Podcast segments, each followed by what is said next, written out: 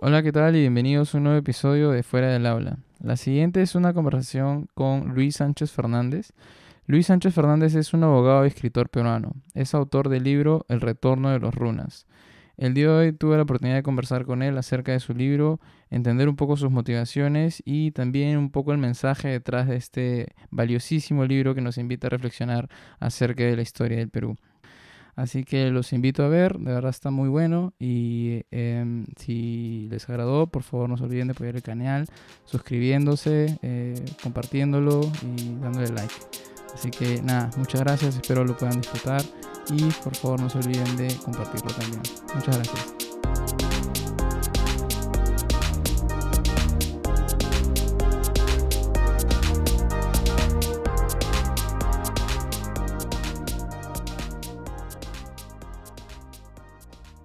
Eh, bienvenido a, un episodio nuevo de Fuera del Aula.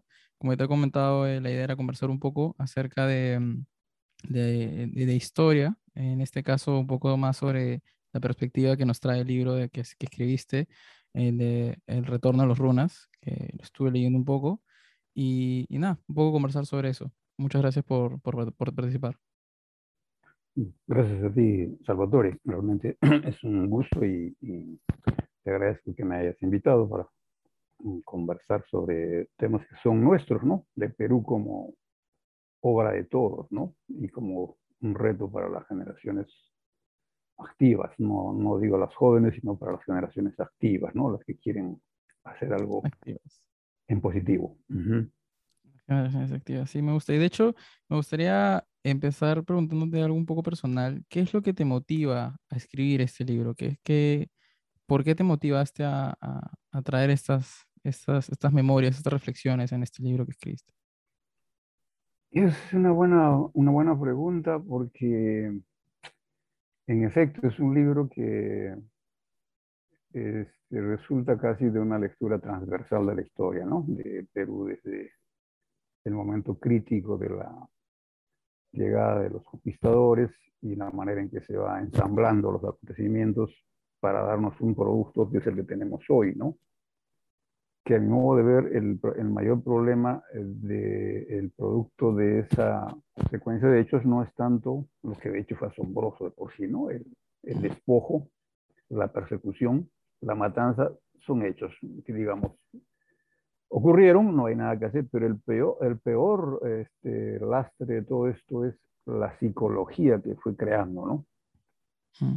Una, una manera de ser llena de prejuicios, lo vemos hasta ahora en el racismo que tenemos, mm, de este, maneras violentas, de capacidad de incomunicarnos, de una incapacidad incluso de pensar por cuenta propia, porque tendemos mucho a imitar, tendemos mucho a repetir lo que hacen en otros lugares, nos sentimos como que no somos dueños de, nuestro, de nosotros mismos, ¿no? Bueno, en la medida en que como abogado y, en fin, como participante de mi generación, que tuvo mucha presencia en la política, mucha motivación política, digamos, porque las épocas que hemos vivido nosotros mm, son algo diferentes a las de ahora, porque el conflicto social era mayor, la necesidad social era mayor. Era difícil encontrar un estudiante universitario que no tuviese sensibilidad social, ¿no? que no se fijase en lo que esté pasando en la política, porque evidentemente el país vivía una situación de injusticias, ¿no? Y entonces en mis lecturas yo iba tratando de encontrar explicaciones, de a ver este, cuál es el problema del Perú, por dónde vamos. Y a medida que voy revisando en autores, en la medida de mis posibilidades, es un libro que lo he escrito no de manera dedicada, sino a lo largo de posiblemente 10 o 15 años he ido coleccionando ideas, poniéndolas en blanco y negro, ¿no? Me iba dando cuenta que la historia del país no está bien contada, ¿no? que hay hechos que están simplemente este, ignorados, distorsionados, y la propia manera de ser peruano aparece como este, ausente de la eh, historia que se escribe de manera oficial y de la que se enseña en las universidades y colegios. Hay hechos que por supuesto se cuentan siempre, pero la trama de cómo se forman, ahí está lo interesante, ¿no? Lo interesante está en, en cómo, por qué llegamos a esto, ¿no? Y cuál fue la reacción de uno u otro de los bandos, ¿no? Y por qué, por ejemplo, este, explicar el famoso misterio de la de la derrota de Cajamarca, ¿no? En donde que la historiografía lo presenta como si fuese un encuentro entre civilizaciones, pero en realidad fue una emboscada, ¿no? Y fue una emboscada estrictamente militar, ¿no? Ahí no hubo ningún encuentro, ¿no? Fue una, una un engaño estrictamente militar planeada sobre la base de la traición como estrategia, ¿no? Y bueno, eso hay que conversarlo con franqueza, ¿no? Porque a partir de ahí se van tejiendo las líneas principales en torno a las cuales se arma la relación entre conquistadores y vencidos y producen la civilización que tenemos hoy en día como nosotros, los peruanos, con nuestras formas de ser, ¿no? Entonces, de ahí viene mi motivación, ¿no? A encontrar algunas cosas que no se dicen y sobre todo tratar de ver cuáles fueron las fuerzas eh, de algún modo culturales, psicológicas, que explican que los peruanos hasta ahora no podamos entendernos a cabalidad como tendríamos que hacer. ¿no? Eso quizás eh, podría decirte este, en ese nivel, ¿no? Qué interesante. Eh, ¿Quiere decir que en algún momento de, de estas reflexiones que, que al paso de estos 10 años, 15 años que estuviste tomando conciencia acerca de este tema, ¿no encontraste una referencia de una historia contada de esta manera? ¿Qué, historia es la que, contada a medias, es la que encontrabas mientras ibas descubriendo más? Claro, uno revisa los trabajos de Basadre, por supuesto, se ocupa de la República nada más, pero la historia andina ahí está como pasa marginal, ¿no? Eh, revisa los trabajos de Yepes del Castillo, donde dice algunas cosas más, Flores Galindo, dice incluso algo mucho más, porque Galindo se atreve a plantear el tema de, de buscar un Inca, ¿no? Porque él entiende que gran parte de lo que los andinos y sus protestas, sus movilizaciones y el cambio que vienen realizando es casi como que estuviesen tratando de volver al, a un gobierno de, de, ellos, que es el gobierno que conocemos como gobierno inca, ¿no? Pero eh, explicado como un proceso más bien eh, aparentemente histórico, económico, ¿no? No profundiza mucho, eh, no avanza mucho, creo yo, este, Flores Galindo en el tema de la configuración cultural, que para mí es la que determina la forma en que hemos sido tratados y hemos venido a ser, ¿no? Alguien que lo hace con un poco más de incisión, pero solo en segmentos de la historia, es Gonzalo Portocarrero, ¿no? Gonzalo Portocarrero creo que, creo que hasta el momento sigue siendo el que ha trabajado las heridas del racismo en la historia peruana con mayor profundidad, pero segmentada, ¿no? Y lo rastrea solo en el tema republicano, que de hecho en la República el racismo se acrecienta, ¿no? Se multiplica porque llega el discurso darwinista, y el discurso darwinista es esencialmente un discurso racista, ¿no? Y que entra como un discurso, entre comillas, científico a las universidades y se enseña, ¿no?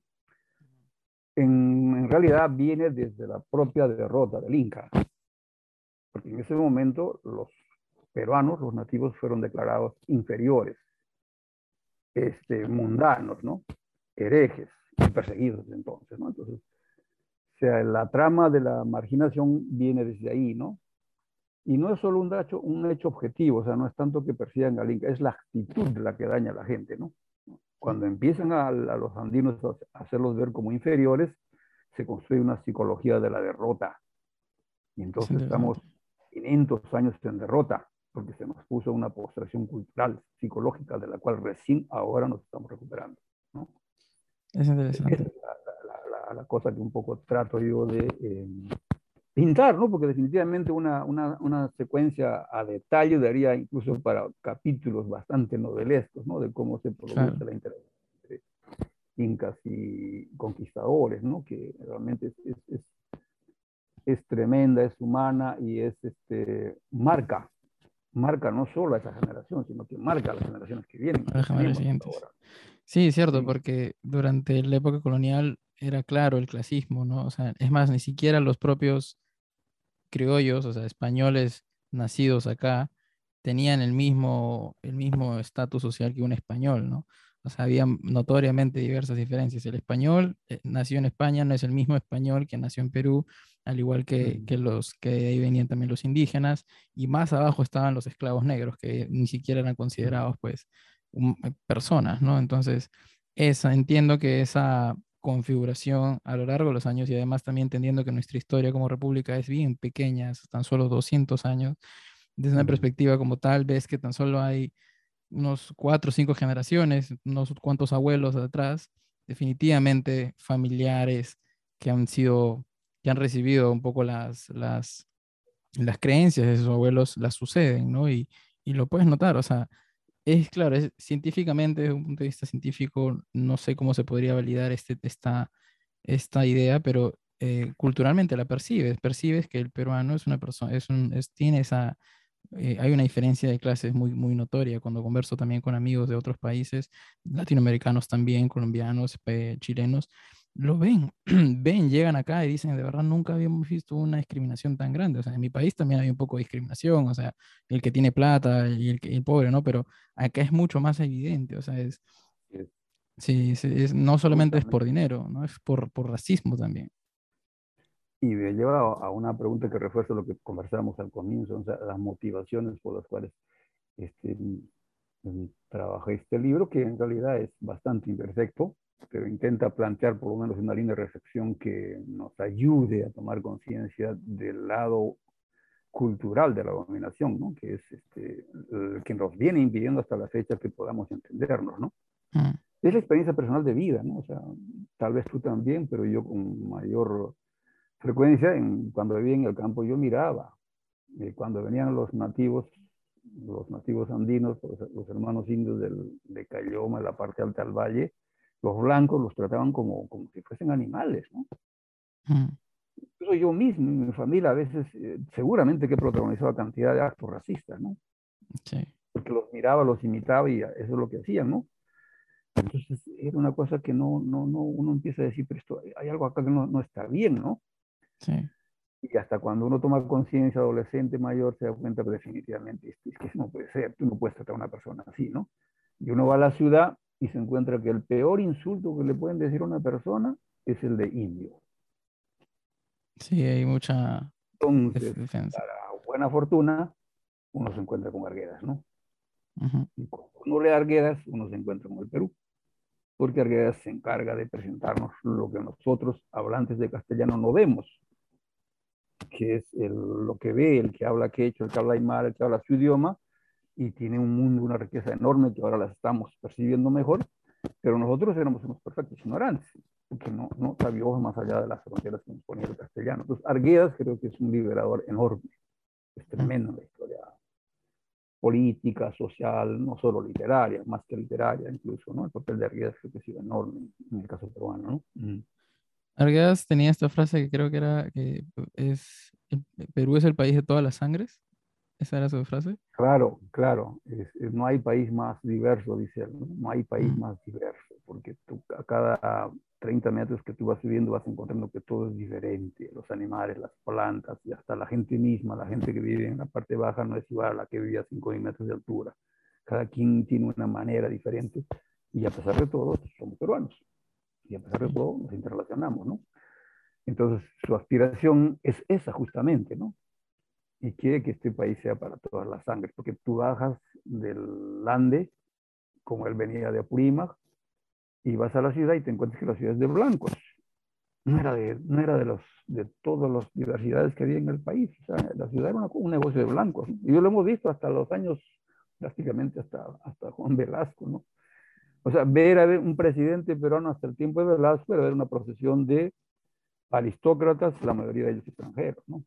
Sí, gente nuestra época. pueblo aplaudiendo y dando el voto para que se mantengan en el gobierno. Es un poco la, la trama en que se ha movido la República y que ahora se está sacudiendo de alguna Sí, manera, pero en fin, estamos quizás todavía en el comienzo, ¿no? Mm. bastante. Creo que hoy en día justo hay, es interesante tener esta conversación hoy en día con el tipo de presidente que tenemos hoy en día porque justamente refleja un poco ese sentir, ¿no?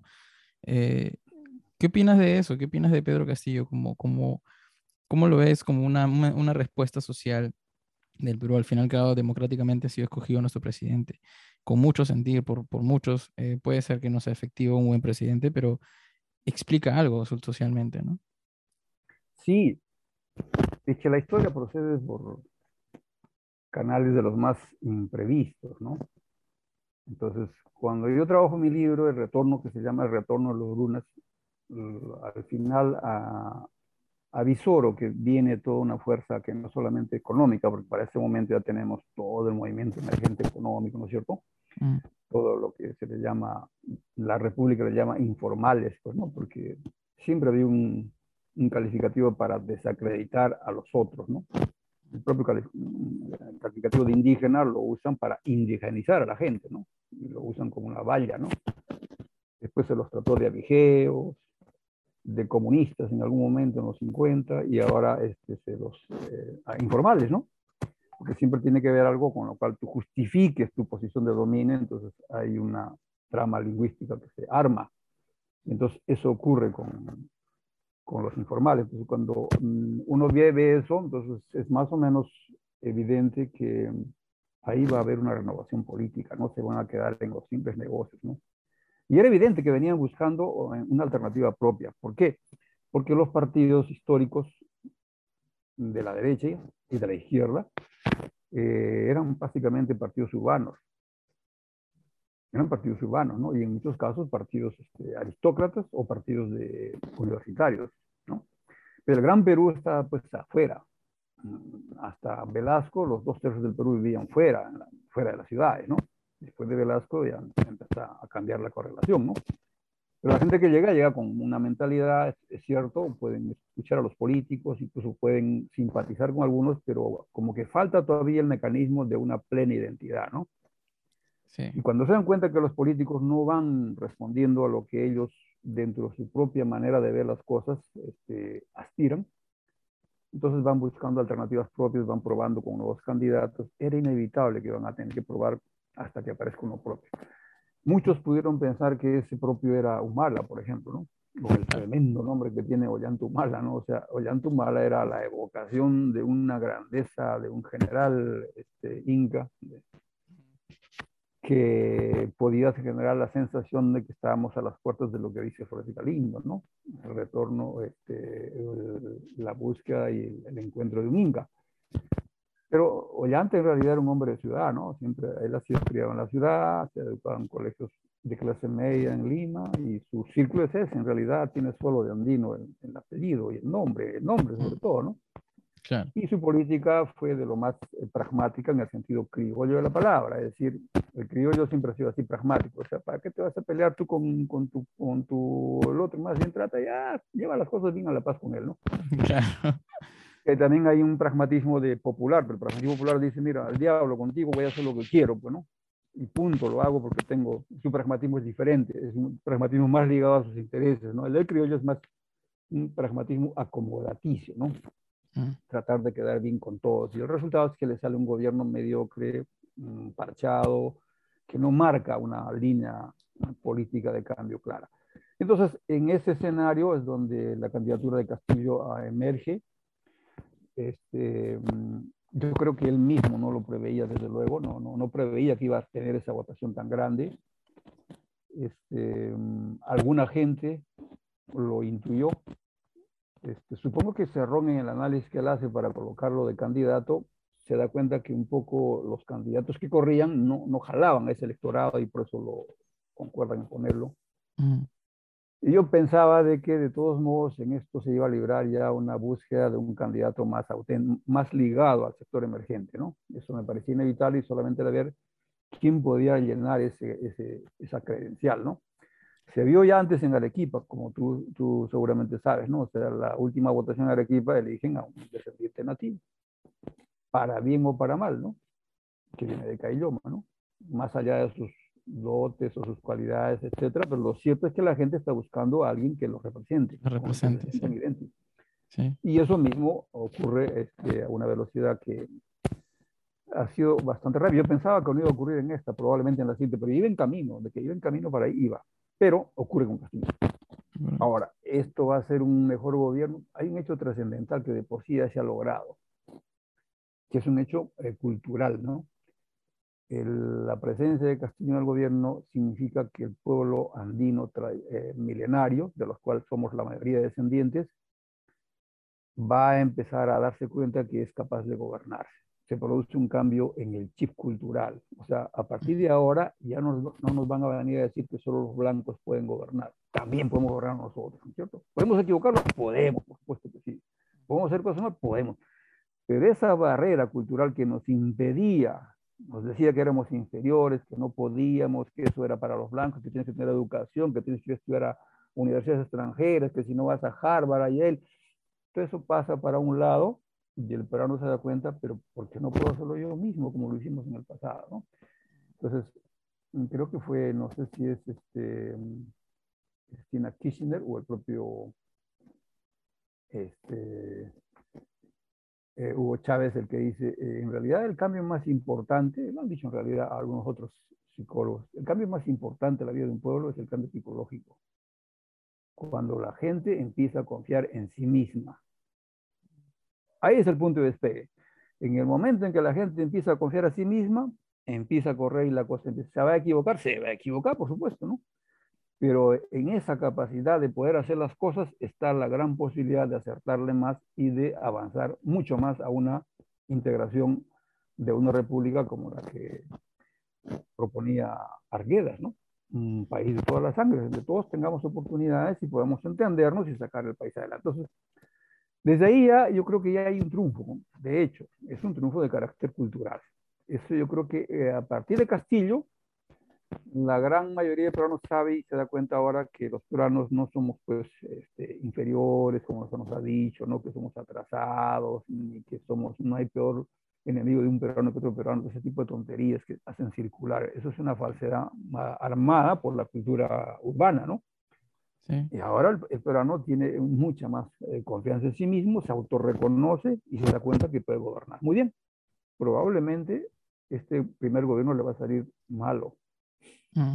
Pero de ahí para allá ya viene otra cosa, viene otro escenario y yo creo que es bastante más prometedor.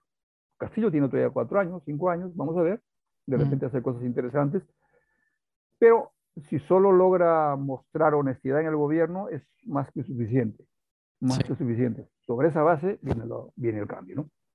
Qué interesante, de verdad que una reflexión bastante interesante, porque sin duda eh, hay diversas formas de poder dar validez a una buena elección, ¿no? O sea, para mí la más importante es que es, que es consciente y que es a, es a base de valores, ¿no? Puede que te equivoques, puede que sí, hayan muchas cosas en juego, eh, como por ejemplo propuestas eh, antiliberales que se, que, se, que se proponían de, de parte de, de, su partido, que podrían ser este, desastrosas para la economía peruana, pero la perspectiva igual de, desde un punto de vista cultural, este, esa victoria que, narras, es interesante porque sí, de cierta manera uno no quiere aceptarlo, ¿ya? uno no quiere aceptar que, que existe esa, esa, diferencia, ese sentir eh, social de racismo.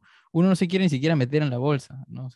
Uno siendo, por ejemplo, este, eh, ni siquiera hay una palabra que, que, te represente, o sea, ¿qué te llamarías? Este, cholo, esa es la, manera más ah, hoy en día siquiera aceptable de, hacerse referencia a uno, pero ni siquiera uno quiere meterse en esa bolsa, ¿no? Porque incluso hasta, hasta suena denigrante, pero, mm. pero, pero es cierto, o sea, em, incluso afuera, o sea, la broma, la broma en las calles lo demuestra, ¿no? Cuando uno se sigue haciendo las bromas de racismo, sigue haciendo las bromas de, de blanco y eso, pero es cierto que eh, quizás muchas muchas personas que puedan escuchar este podcast, que tengan la capacidad de poder tener internet, de poder ver computadoras, quizás no se sientan tan, tan reflejadas, pero es, es, que ese es el tema, que este país es tan, tan separado y tan abierto también que no, está, no, no muchos no conocemos ese, ese peruano, ese Perú profundo que es el que ha mm. hecho, ha hecho, ha hecho, ha demostrado ese sentido, ¿no? y que refleja la mayoría de la población en el Perú. Así es. Ese, el, ese es el chip de la colonización, ¿no? Que lo tenemos todos. Es un chip trabajado 500 años, pues, ¿no? Durante 500 años ha sido el discurso de la división, de la inferioridad, de la explotación, del racismo. 500 años repitiéndonos lo mismo. Entonces lo que tenemos es una sociedad fragmentada, dividida, llena de odios, prejuicios, tonterías que no vienen a cuento. O sea, una sociedad sana viniendo de cualquier, no tendría ningún problema de decir yo soy indio, ¿cuál es el problema? Mm, sí, claro. Es como si existiera un trauma colectivo, ¿no? Un trauma colectivo. No me siento gusto. aristocrática y nos ha hecho sentirnos este, inferiores, ¿no? Y eso en ese punto creo que se va produciendo, se quiebre ahora con mayor con mayor este, legitimidad y mayor convicción. Y ahí está, creo, la expectativa de que lo que viene va a ser diferente. Viene, este, va a haber muchos errores, eso, eso, es inevitable, pero va a haber mejores logros, va a haber mejores logros. Y los potenciales del país van a empezar a correr con mayor energía, no van a estar reprimidos, hay mucha represión ahora. La capacidad indígena ha sido enorme en el pasado, no por gusto, fueron el, el, el llamado imperio de, más grande, pues, de mm, sí. América del Sur, ¿no? Porque esa, la gente que tenía una convicción de lo que hacían era una convicción eh, enorme, que la han perdido en 500 años.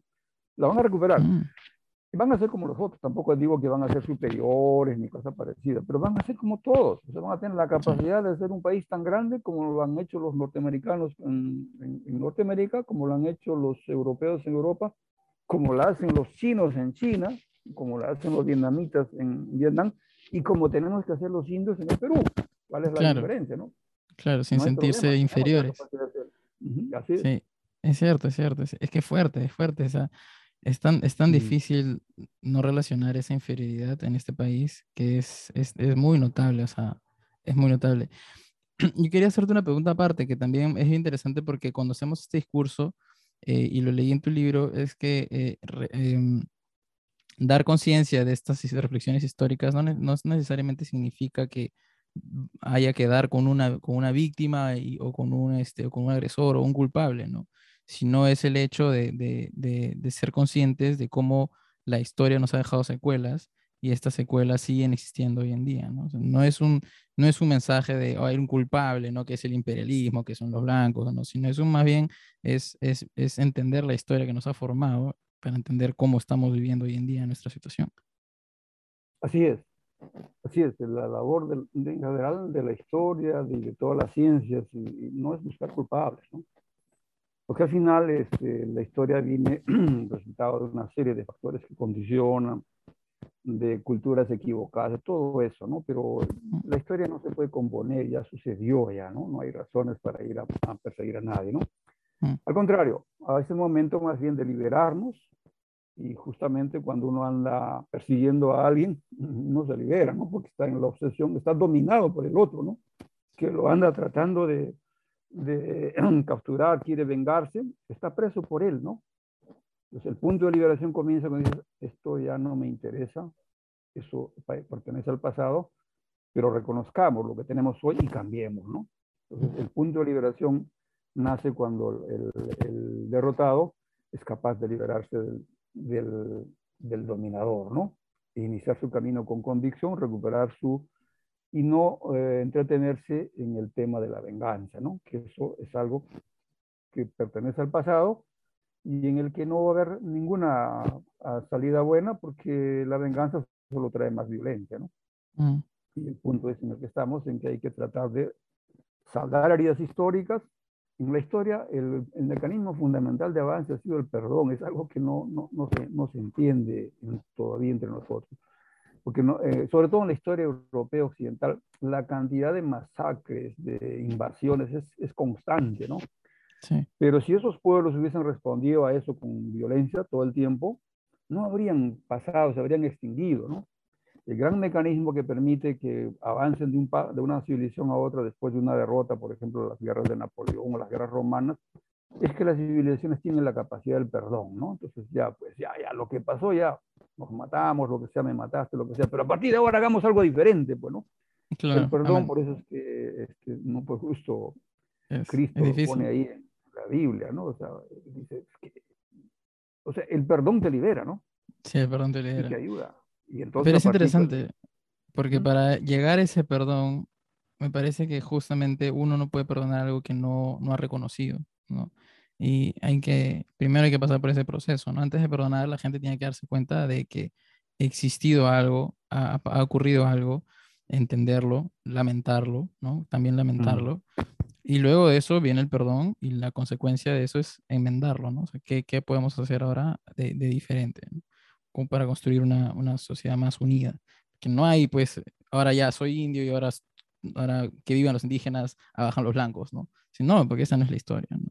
Sino más bien un, mensaje de unión hacia, hacia adelante. Así es, o sea, eh, En el punto en que uno recupera el control de sí mismo y recupera su historia, reconoce lo que ha pasado y se da cuenta de que la única forma de avanzar es este, recomponiendo la, la hermandad de la colectividad, del grupo, de la patria, lo que sea, en ese punto el perdón se vuelve una herramienta clave, ¿no? Mm. Y libera, eh, libera a ambos, ¿no? Libera al, al, al, opresor, pero también libera al oprimido, ¿no? Y a partir de ahí este, se puede avanzar. Lo que no quita, por supuesto, que responsabilidades que tengan que hacerse en el camino con mecanismos civilizados de trato, el, el derecho y todo eso, no deben implementarse, porque siempre debe haber la felonía, ¿no? pero el hecho histórico como tal no puede afrontarse como por el mecanismo de la venganza, ¿no? Eso funciona para actos individuales, excepcionales, de, mal, de malintención este, eh, incontrolable, ¿no? Pero para la construcción histórica este, no se puede basar en la venganza, ¿no? Cierto. Ahí, por ejemplo, no, no, nunca voy a entender la persecución contra el cadáver de Guzmán, ¿no? Es mm. una cosa increíble porque mm, en el final es, el hombre está acabado, ya acabó, ¿no? O sea, toda civilización surge en el punto en que los gobernantes muestran generosidad con todos, no solo con todos los que lo apoyan, sino con los vencidos. Ya, te derroté, muy bien, pero a partir de ahora eres libre, ¿no? Y eso hay ejemplos, no solo en la historia mundial, los incas hacían eso con mucha, con, bueno, era su regla en realidad, cada vez que llegaba al enfrentamiento, derrotaban y el día siguiente los perdonaban, ¿no? Mira. Yo pongo, no sé si en este libro, creo que sí, lo que hacía Cáceres, lo que hacía eh, eh Grau, era eso, o sea, derrotas, pero no te vas a ahora a, a, este, a ensañar y a matar al cadáver tres veces, a, a cortarlo en partes, no tiene sentido, ¿no? Ya lo derrotaste, mm. decía Grau, pues lo salvaba a los presos, a los, este, a los derrotados, ¿no? Mira. mismo hacía Cáceres, ¿no? Porque esa es la regla de la guerra. O sea, si uno hace que el, la regla de la guerra sea la matanza brutal, lo único que tiene que esperar es que en poco tiempo, cuando se recupere, le van a hacer lo mismo a uno, ¿no? Y si estamos así, nunca avanzamos, ¿no? Sí, sí, sí. Interesante. El perdón son clave en la construcción de la historia, ¿no? Y eso es lo que en el Perú tenemos que recuperar también, ¿no? Está bueno, el perdón es clave en la construcción de la historia. ¿Cómo crees que hoy en día las, las eh, personas activas pueden generar esta, esta liberación que, que propones en, en, de conciencia histórica? ¿no? ¿Cómo podemos hacer esta liberación de, de, de, de, retorno de los runas, básicamente? Así es. Eh, creo que ahí tú planteaste un tema que es el tema del reconocimiento. Uh -huh. O sea, hay que conocernos bien, pues, no, no contarnos cuentos, sino leer la historia, lo que hay que, que, decirlo, hay que decirlo. No, no hay ningún ánimo persecutor, es el ánimo de saber de dónde y por qué seguimos así, ¿no? Uh -huh. Entonces, este, por ejemplo, los las, no las pocas, bueno, las importantes fuentes de conocimiento del Perú que vienen desde la época inca, sabes, este, todo lo que había en los quipus, en los tocapus, etcétera, fueron expresamente quemados o desaparecidos por los conquistadores, ¿no? Porque había que desaparecer la sabiduría que los incas tenían, ¿no? A pesar de eso, ya lo mantienen cosas, se mantiene la tradición oral y eso es lo que le sirve a Garcilaso para escribir en gran parte a Blas Valera, ¿no?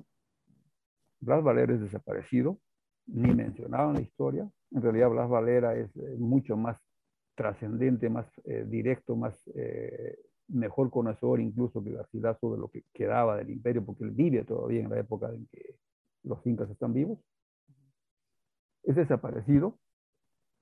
Mm, el, mm, eh, Garcilaso de la Vega incorpora en su, en su libro, se lo cita Blas Valera, y a un autor en el año 1909, si no me equivoco, se le ocurre decir pues que eh, Garcilaso de la Vega es un plagiario, ¿no?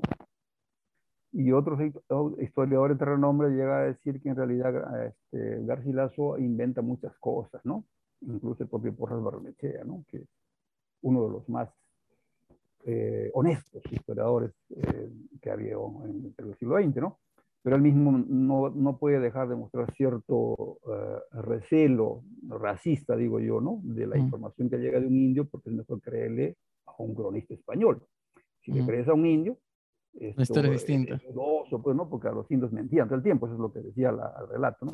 Se Mm, nota eso. En la, mira, fíjate, en las crónicas que hace este, Porras Barnechea, tú encuentras eso, ¿no? Que es uno de los más avanzados, más respetables, hermano. Pero García de la Vega es por escrito propiamente, nadie lo estudia con esos argumentos, ¿no? De que falsea datos, que es un plagiario y son pura invención de la historiografía oficial.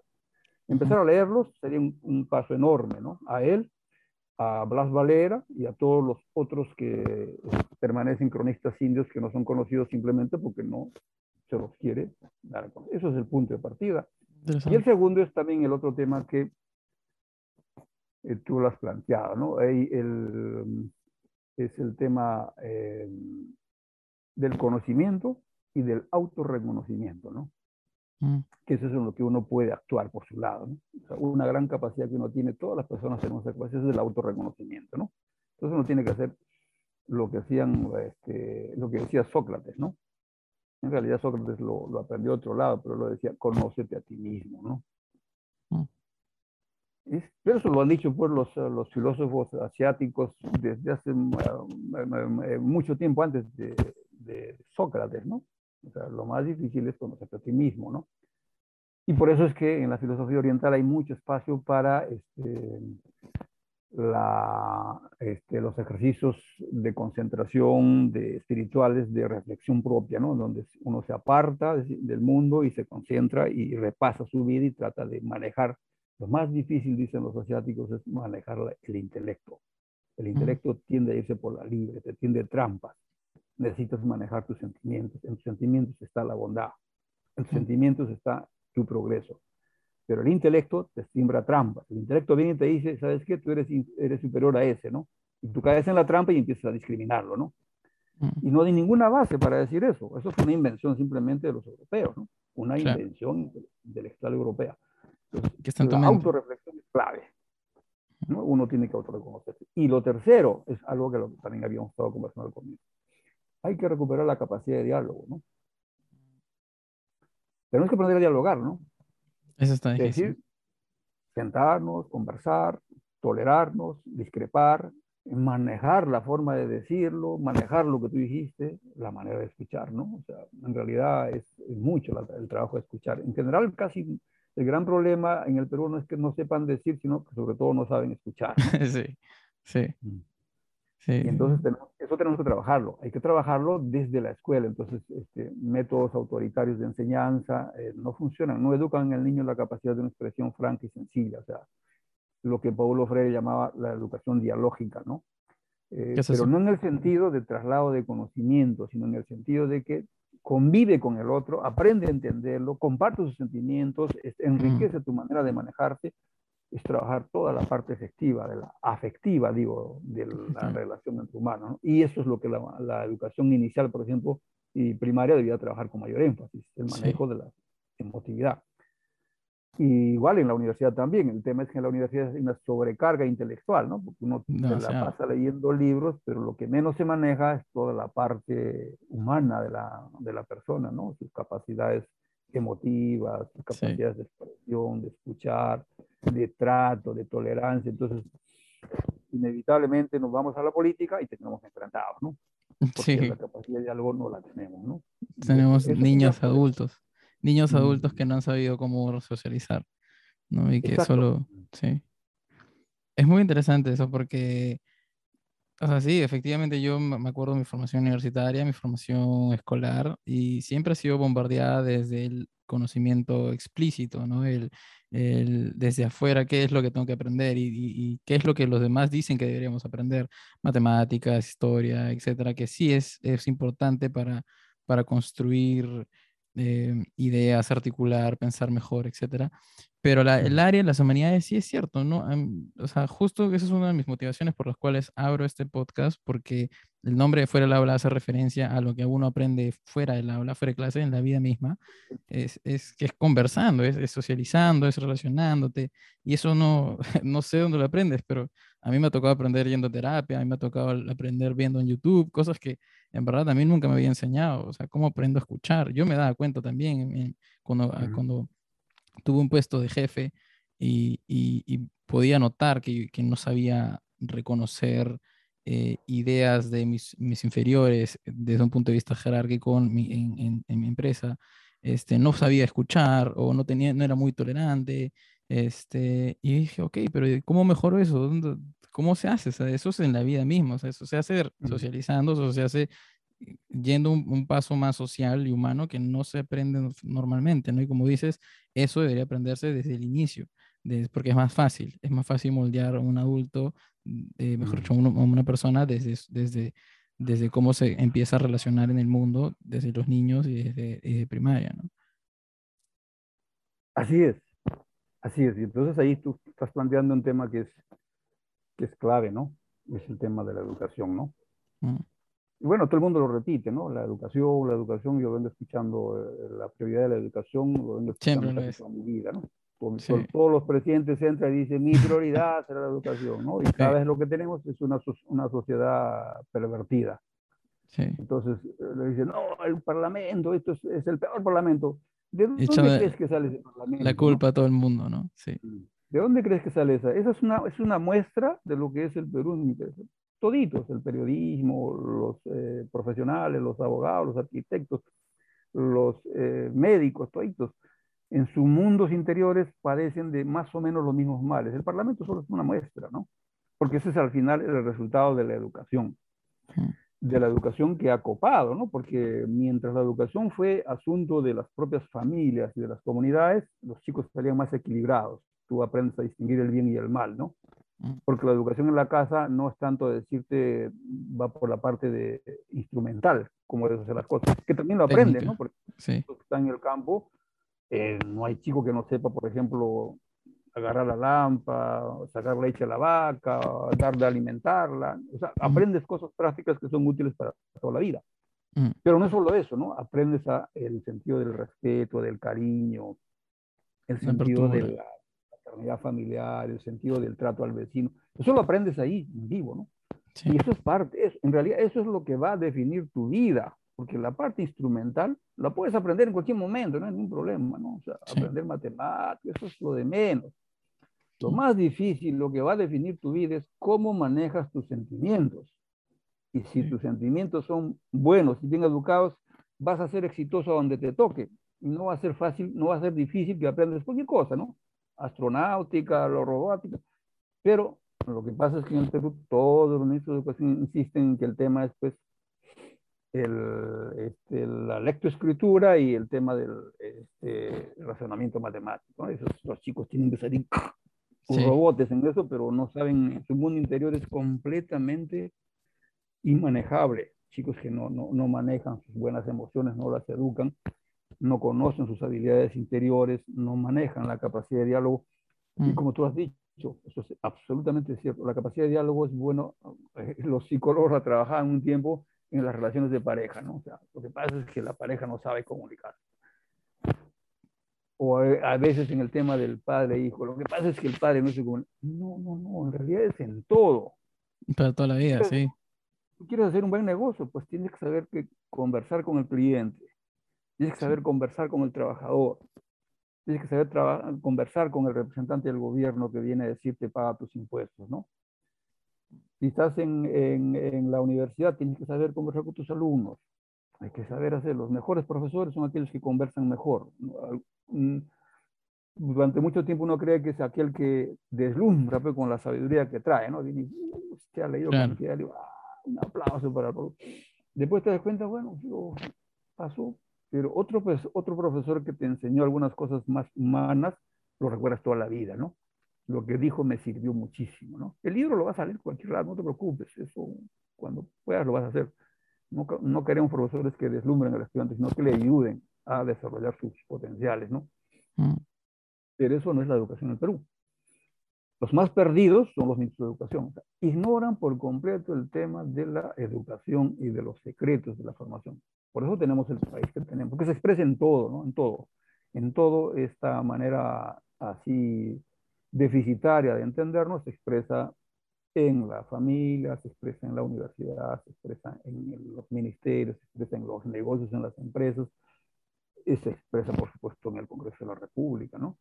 en todo lado, porque está nuestro sistema educativo simplemente mal, mal concebido, ¿no? Y eso hay que, hay que discutirlo y hay que cambiarlo. Ojalá que se abran ventanas con, con el actual gobierno para eso, ¿no? Es cierto. Igual yo también creo que, o sea, siendo también quizás objetivos, es algo que toma tiempo cambiar eh, y que quizás, no sé si generaciones, pero o sea, es que es algo que es difícil.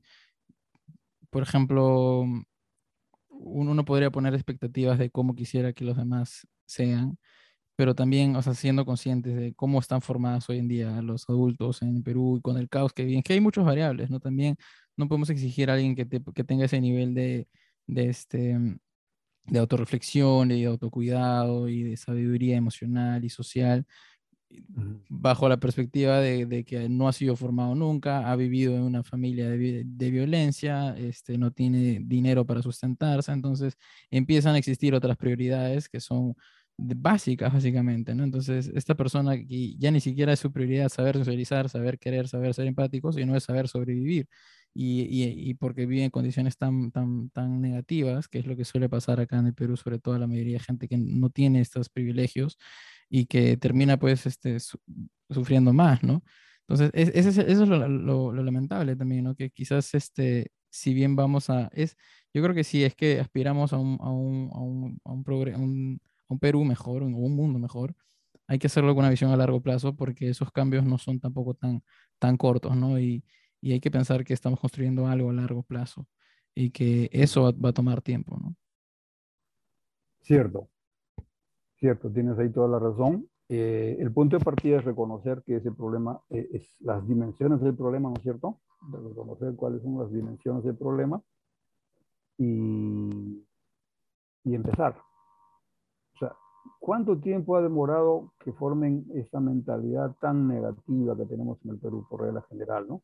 Mm. No digo todos, porque hay mucha gente que es valiosísima, ¿entiende, no? Pero como promedio, lo que ocurre en el Congreso ocurre en los negocios, en los mercados, en las universidades, ese tipo de conducta. La, pendejada, ¿no? La pendejada, que ya... Exactamente. ¿Cuánto tiempo ha tomado formarse eso? 500 años. Sí. en 500 años, generación, cada generación ha ido poniendo su granito de contribución a la corrupción. Llegamos al siglo, fin del siglo y todos somos corruptos. Y entonces empezamos a perseguir a los más visibles, ¿no? Sin darnos cuenta que en realidad este, todos hemos contribuido a eso, todos estamos de alguna manera, ¿no? Es el resultado de 500 años de educación colonial. Muy bien. Si nos damos cuenta de eso, entonces empecemos. Y hay que empezar por lo, por lo fundamental, ¿no? Entonces hay que empezar por eh, eh, dejar o favorecer que las personas puedan educarse en un sentido de humanidad este, más completo, más integral, ¿no? No, no es el tema solamente intelectual, de los conocimientos técnicos que debes manejar, sino sobre todo de cómo manejas tu mundo de valores y cómo manejas tu mundo de emociones. Si tú manejas las tres cosas, a donde vayas a ser exitoso, ¿no? Pero si solo tienes inteligencia, en realidad tienes la alta probabilidad, la seguridad que vas a ser un corrupto, porque lo que manda en la vida no es el conocimiento, sino la honestidad, la sinceridad, ¿no? Sí, y eso es, lo es, lo malo también de que vivimos en una sociedad que tiene una, una aspiración de valores, o sea, unos modelos a seguir que, que, no representan el progreso en realidad, sino es un ideal de, de por ejemplo, como si, como si el, el lucro fuera, un, fuera el, afán de lucrar, fuera nuestro, nuestro ideal de vida, ¿no? Como que eso es lo que, si le preguntas a un joven qué quiere hacer hoy en día, bueno, quiero tener un montón de dinero. está bien, no, no, está nada mal, pero, o sea, esa es la única aspiración que tienes como, como, como, una persona que quiere contribuir para la sociedad. Este, bueno, no hay, no hay un modelo a seguir, o sea, creo que también no hay, justo eso hablaba con mi padre, ¿no? Como que no hay, no, o sea, hoy en día no hay un, modelo a seguir o la gente no se, no se cuestiona qué tipo de modelo de seguir quiere tener, ¿no? Que represente el, ideal que, que, que, uno quisiera tener en su vida. Y no solamente desde un punto de vista material, ¿no? Porque hoy en día hay, hay mucha, mucha, sobre todo los jóvenes, yo porque también soy parte de ellos, hay mucha presión por el éxito, ¿no? Hay mucha presión por el éxito social, económico, y, y que eh, si bien es válido, termina también desvirtuando un poco cómo quieres vivir, ¿no? Pasándote solo en una, en una variable que termina siendo económica o, o éxito y reconocimiento. Ahí tú has planteado un tema que justamente mm, da pistas para ver por dónde comenzar, ¿no? Eh, porque efectivamente, como tú dices, eh, las personas en muchos somos influenciadas por las presiones externas, pues, ¿no? Mm, Es decir, este, las presiones de, de sobrevivencia, de trabajo, de seguridad, de jubilación, este, de no saber qué va a pasar con la pandemia, las enfermedades o los precios de los... Entonces, hay una serie de presiones externas que actúan, ¿no? Y entonces y always wanted to be cool. dificultan, este, dificultan la posibilidad de una liberación humana, ¿no? Porque en la medida que uno está contra la pared, no le da tiempo para pensar en, desarrollar todas sus facultades, ¿no? Está como constreñido, como una fiera perseguida, y entonces solo piensa en defenderse, pues, ¿no?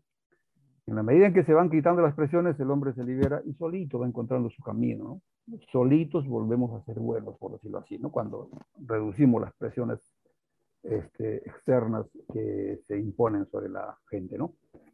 Eso es justo lo que puede hacer el gobierno, por donde puede comenzar, ¿no? Hay que Ujú. reducir el sistema de presiones sobre las personas, ¿no? mm, Entonces, si le reduzco la presión salarial, por ejemplo, al trabajador, o sea, si todos sabemos de que mal que bien, este trabajo no me va a faltar, ujú. Salud no me va a faltar. de repente no me va a dar para comprarme un, un vuelo a, a, o irme a, a vivir a, a Miami, como hacen muchas de las familias este, en Lima, pero Ni voy a tener mi, mi, mi sitio donde tener mi casita y, y mi hijo y mi perro y mi, y este, mi esposa, suficiente. sí, Que claro. compítan por más los que quieran, no me interesa, ¿no? Pero lo que Claro. yo quiero es la seguridad de mi propia vida. Condiciones, condiciones básicas. Eso es lo que tiene que dar el régimen político. Mm, Pues esa es la única razón por la cual tenemos un Estado y tenemos una convivencia, porque entre todos hay que tratar de que todo el mundo viva seguro. ¿no? mm, Si vamos a hacer un Estado para que se beneficien unos cuantos y la gran mayoría pase la inseguridad, no tiene sentido, ¿no? Esto pues. simplemente se deshace el contrato y entonces volvamos al Estado primitivo y peleamos entre todos, ¿no? Mm. Pero si hemos aceptado estar en contratos porque es un contrato de, de buena voluntad en el, en el que todos tenemos que salir beneficiados, ¿no? Y eso significa darle lo mínimo. Entonces, entre paréntesis, te cuento aquí, por ejemplo, en Australia, este, no hay nadie que no tenga un ingreso, ¿no? Si uno, un, un chico está desempleado, inmediatamente hay la pensión de desempleo. Mientras dure su periodo que necesita eh, para buscar un empleo, ¿no? Y una vez que este, lo consigue, se le corta la pensión y empieza a ganarse su trabajo, ¿no? Eh, en la pandemia, mucha gente tuvo que cerrar negocios por razones del tema de la pandemia. Muy bien, a todos los negocios inmediatamente opera el sistema de compensación a los negocios, ¿no? Este, no ha habido nadie que se quede sin apoyo, desde el pequeño hasta el gran, todos han tenido apoyo, ¿no?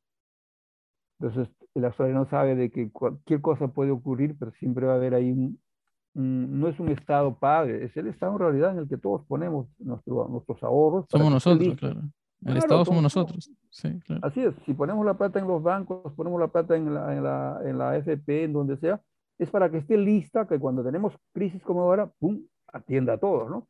Pero no es para que uno se la lleve, haga negocio con el dinero y los van a decir que no hay plata, ¿no? Esto, Sí. esto simplemente es, un, esto es una estafa, es una estafa, Sí. estafa, y eso no, no, no se acepta en ninguna, ni en teoría ni en la práctica, ¿no? Entonces, eh, ese es el tema. El Estado puede comenzar simplemente por dándole las garantías mínimas de seguridad para una gente. De ahí la- a una persona, por ejemplo, mira, ya está. No, si no tienes trabajo, muy bien. Te vamos a ayudar a lo que sea. Pero si por ahora veas, te pasaste 50 años y no tienes trabajo, 60 años, muy bien. Tu pensión de seguridad, de jubilación, está asegurada para todos, ¿no? Con lo mínimo que tienes para vivir. No te preocupes que no te vas a tener una, una, una vejez eh, deplorable. Tu ingreso mínimo, claro, le están dando 150 soles, no es nada, pues, ¿no? Debían darles mínimo siquiera 800 soles, ¿no? Que para ahí, Todo. claro. Entonces, con la seguridad de que tú tienes un futuro asegurado, entonces tú puedes este, tu vida eh, orientarla mejor, ¿no? O sea, te puedes sentir más libre de ti mismo, más dispuesto a hacer el bien y no vivir en el rencor de que mira cómo aquel se compra un carro y yo no puedo. No, tranquilo. Yo voy a Claro. ¿para qué me da? Punto. Claro. Si tú quieres Bajar más, las presiones. sí, bajar las presiones. Bajar las presiones es algo que el gobierno puede hacer. En poco a poco, no se va a pedir tampoco que las, pues, en las circunstancias actuales pues elimine todo, no, no va a poder, ¿no? Pero buscamos la básica, yo creo que la básica es que la gente dice, denme empleo nada más, denme Mm. empleo, punto. Tengo mi empleo y mi ingreso, no importa si es este, ya el mínimo, el mínimo, lo que sea. ya con mi esfuerzo voy a poco a poco a mejorar, ¿no? Pero quiero empleo. Si garantizamos eso, reducimos, yo creo, de, de plano siquiera un 30-40% de las presiones que hay sobre las personas y preparamos un escenario en que las personas pueden ser ahora más buenas, pueden ser más generosas y pueden ayudar a que la... Y sí, insistimos en eso. Y junto con eso el trabajo educativo, ya que tiene que ver ya con lo que van a hacer los padres, los profesores, etcétera, va a tomar tiempo, etcétera. Pero con que en esta generación avancemos de lo que estamos en un 10 o 15% de cambio de mentalidad, es un aporte fenómeno, ¿no? La siguiente hará otros 10, 15 y quizás en 20, 30, 40, 50, 100 años. Mira, los chinos lo han hecho en 25 años, ¿no? Los chinos lo han hecho en 25 otro años. ahora, ¿no? Sí. Otro país, ¿no? Ha crecido, dicen, es un país capitalista. ¿Por qué? Porque usa las inversiones, eso no es el tema. Esa gente sigue viviendo de la solidaridad interna, siguen practicando sus valores, siguen pensando que para ellos la sociedad debe ser social, o sea, debe ser compartida, no un negocio a favor de unos cuantos, ¿no? Mm. Y lo otro son simplemente maneras de trabajar en el mercado mundial, porque claro, tú no vas a ir a decirle a, a las potencias europeas, quiero que sea socialista como yo, ¿no? Tienes que jugar con ellos como lo que son. Son capitalistas como listas de juego, se acabó. Es el Pero juego. con mi gente somos socialistas como queremos ser, ¿no? Entonces, Sí. este, todo eso hay. Entonces, yo creo que tenemos el margen de poner como, como generación histórica nosotros eh, contribuir. Castillo tiene esa posibilidad, pero tiene que tenerlo claro, o sea, tiene que tener esto que estamos conversando, tiene que tenerlo claro él, ¿no? De cuál puede ser su contribución y entonces ¿Cuál es su a conclusión? él. Exacto. No dejarse llevar por los discursos que le llegan de afuera, que le quieren decir lo que debe hacer y terminan por perder el sentido de lo que él eh, este, tendría que hacer. Que aspirar. Desde- claro, aspirar desde la expectativa que le han puesto esta gran insurgencia nacional que forma pues, el sector popular descendiente del país milenario, ¿no? Que es el Sí. sector indígena, del cual somos todos, ¿no? Es El cierto, 90% cierto. de Tiene- la gente somos de ahí, ¿no? De, de- de cualquier modo, somos herederos directos y directos, lo somos, ¿no? Entonces, este, con legítimo orgullo, somos los incas, somos los indios del Perú que vamos a iniciar el trabajo de rehacer la nación sobre nuestro propio esfuerzo y dejémonos de que nos estén tratando de decir que no podemos hacerlo, ¿no? Creo ¿Y que cómo sabes? que- ¿Cómo sabes ese dato, el del 90% que somos descendientes de los indígenas?